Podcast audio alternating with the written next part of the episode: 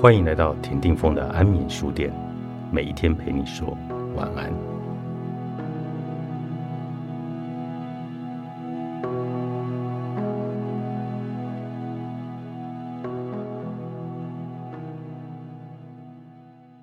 安眠书店今天要分享的是听众来函，你说的是爱还是伤害？来自就义的来信，他说：“我想我是那个语言暴力者。”读过赖佩霞老师的《我想好好说话》，我曾经努力想改变自己，但是当情绪来的时候，我就像中邪一样，脑子怎么也无法理智的说出一句有智慧的话。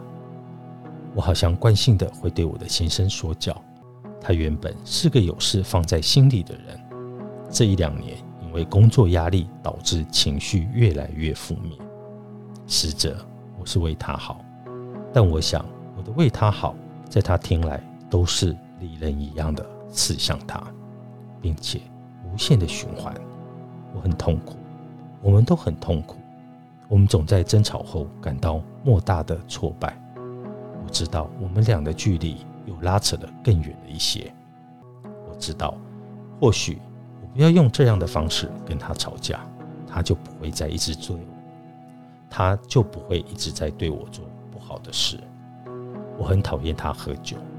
应该说，其实我很害怕他喝酒。喝了酒，他就会像一个智障。可能我不是个矫情的人。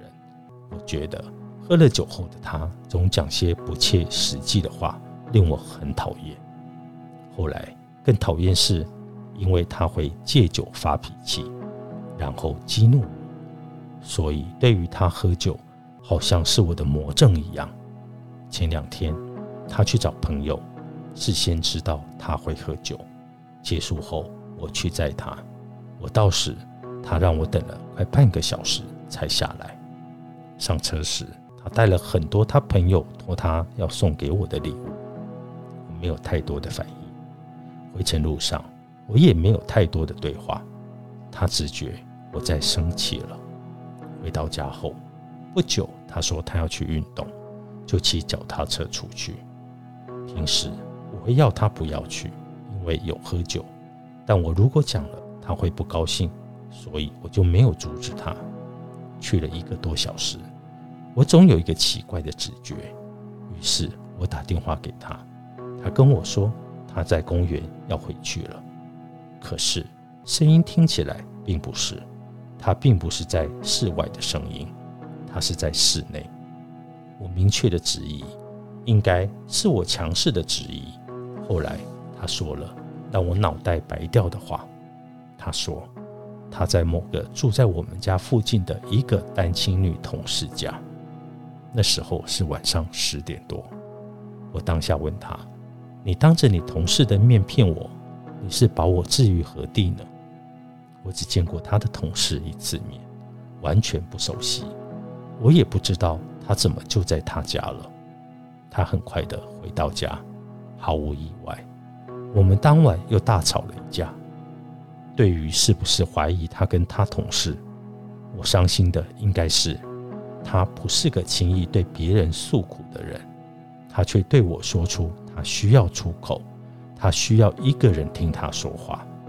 我内心感到好挫败。我把我自己的一切都弄得很好，工作、家庭、小孩，但是我最近时常觉得，我不知道为什么我要活着，为什么我知道这么多的道理，我却跟我的丈夫的关系这么糟。我认真的工作，我的压力出口就是我有很好的兴趣，我做烘焙，我的朋友也都很喜欢我，我的同事也喜欢我。公司的大学攻读生都想当我的孩子，我能够讲出对别人具有影响力的话，但我跟我丈夫的感情却触礁。我问我女儿，我买好的东西给自己，我把自己打扮得漂亮，我让人觉得我有很好的生活水准，我很幸福。我这是不是有病啊？我跟我丈夫的关系这么糟，还让人以为我们很幸福，我是不是有病呢？女儿回答我：“本来就应该是这样的，每一个人本来就应该把自己过好，而且别人的夫妻也是这样，只是别人没有讲。但我真的很想改变，我不想要这样。我没有怀疑我的丈夫，我跟他结婚二十年，他不是一个好色的人。要我相信，他一定是真的想要有一个人可以听他说话。只是我不知道我要怎么样相信他一定是个真的想要听个人讲话。我不知道我怎么把夫妻生活过成这样。我感觉到我很挫败。第二封信是来自轩。从今年七月开始找工作，慢慢发现了一些细节。当初原本想找服装相关的工作，像是车缝或者打板类。起初有看到一些觉得适合的，但其实一直很犹豫，迟迟不敢投履历，自己也不知道为什么。一直到领到毕业证书后，开始觉得必须要找工作了。然而，之前看到的职缺都关闭了，不知道是不是因为疫情的关系。陆陆续续看了一些求职条件，需要工作经验，要会车缝、打板、软体等等。我开始没有自信，我害怕我做不好，我害怕被念，我害怕被情绪勒索，我害怕成为别人的眼中钉。曾经在婚纱公司实习过。我知道自己并不适合，但却是曾经小小的梦想。然而，在妈妈的鼓励下，我试着向某一间婚纱工作室投了履历，也顺利的得到这份工作。八月一号开始工作，不知道是因为疫情的关系，待在家和人有点脱节。刚去的时候很安静，都不讲话，只记得去的时候大家都知道。我有一级证照，顿时觉得压力有点大。大家好像觉得我可能不会有太大的问题，或许是这个对人的工作不适合我，而我也需要慢慢的适应。太多要学习了，每天要做什么事情，同事相处的问题，客人的问题，还有自己的问题。在婚纱工作室，一直被说这里不是学校，是工作。跟实习不一样，你不可以挑带你的人，而我只在那里三个礼拜就被资遣了。但我很开心，因为我知道这里不适合我。我一直在等这句话。主管说：“那你还会找李密相关的工作吗？”我说：“不会。”主管说：“那你有想过你要找设计打板相关的吗？”我说不会。主管再问我：“那你有什么话想说的吗？”我说：“在这里学到很多东西，因为被之前的前一天，我刚好有去其他公司面试，是应征仓管的。我也跟那老板聊我对工作的一些想法，我希望可以多方尝试，也拥有一些工作经验，而不局限于服装。后来跟朋友聊天的时候，朋友觉得我很奇怪。”怎么会有人第一份工作被炒了还不难过的？但现在这个当下，我真的不难过啊！我只是觉得很无奈。你说的是爱还是伤害？我们使用的语言反映着自己与世界的关系，包含我们与自己、我们与他人以及各种不同弱势者的关系。当我们的语言里总是携带着批判、评价、否定、命令时，不仅针对着外界的某个人或某件事，也会批判、评价、否定跟命令自己。这样的语言会阻止我们对自己的同理，会让我们难以认同自己的价值，也会让我们难以跟所爱之人建立关系。明明是想靠近，却总是把对方往一个反方向来推，因而感到越来越寂寞。此外，也不是不开口就没事了，因为我口说我想，而没说出口的那些话，也可能持续着有影响力，特别是那些会伤害自己的句子。我喜欢非暴力沟通有许多理由，最简单的就是它并没有那么强烈的批判性，相较于许多心理学的理论直指人心，被指着说个人问题，往往让人感觉疼痛不堪。有时候除了逃，不知道还能做些什么。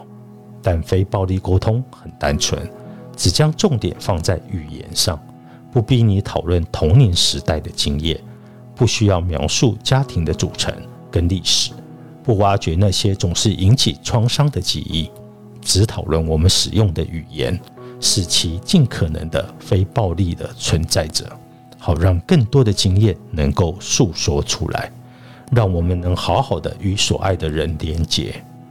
试着学习非暴力沟通，让这把语言的钥匙带着我们一起打开可能从未诉说过的经验，看见彼此从未发现的差异，一点一点的学会对自己温柔，也一步一步的学会对彼此温柔。这是一个逐步迈向多元、强调不同处境都该被看见的时代。非暴力沟通能让我们的语言带着自己的思维前进。发现自己身上那许多的不同，也带我们去拥抱与自己不同的存在，不给彼此压力，好好的在一起。我们从常见的日常对话中发觉言语暴力的侵害，从故事案例带入情境，从生命经验的共鸣中练习找到非暴力沟通的方法。为什么想好好说话，却总是做不到？为什么明明想说爱？出口却成了违背心意的伤害。你我或多或少都经历过言语暴力，比如家人间常见的情绪勒索：“我是为你好。”伴侣间明明担忧对方，却说出“再不接电话，我们分手好了。”职场间期待更顺畅的沟通，主管却吼出：“这么简单都不会，你猪啊！”这些反复的言语。日积月累的留下持久且无痕的心灵伤害，让你我复制言语暴力，否定自我，总逞强，没有不舒服，只是有点发烧的你，总害怕如果让别人不舒服，就是你自己的错的你，总怀疑他人这句话的言外之意的就是你，总担心虽然大家都说没问题，但是不知道为什么还是害怕的你。我们需要用全新的方式和自己对话，与他人沟通。真正的对话应该是意识到沟通需要双方的努力，选择以无伤的、充满连结的语言来进行沟通，排除评价跟控制，拥抱情绪，用心阐述，仔细聆听。你我的一句话，可以成为打开关系的钥匙，也可以变成断绝连结的锁。智商心理师陈庭轩从工作与自身经验集结，试着从日常的案例来分析言语暴力，爬出非暴力沟通的脉络，并提供实际的反思练习，希望陪伴每一个想好好的爱、好好尊重彼此的心，都能试着在日常中实践非暴力沟通。那么，第一步，我们必须要认知自己就是言语暴力的受害者。第二步，开始认识及分辨言语暴力。第三步，改变使用的语言，展开非暴力的沟通。你说的是爱还是伤害？作者陈挺轩，《经周刊》出版。